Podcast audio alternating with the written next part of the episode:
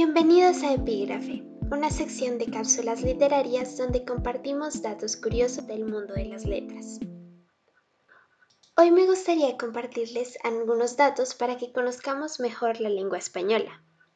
¿Sabían que el español es idioma oficial coexistente en países de los cinco continentes? Es muy interesante, ¿no?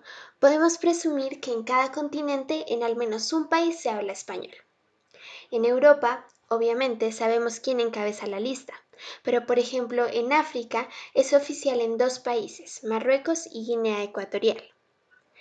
En la zona de Asia tenemos a Filipinas, y si nos trasladamos a Oceanía, por ejemplo, podremos hablar español en la isla de Pascua.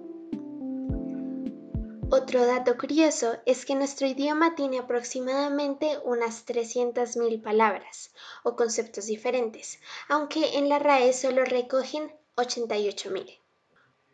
Un español, según las predicciones, usa de media unas 300 palabras.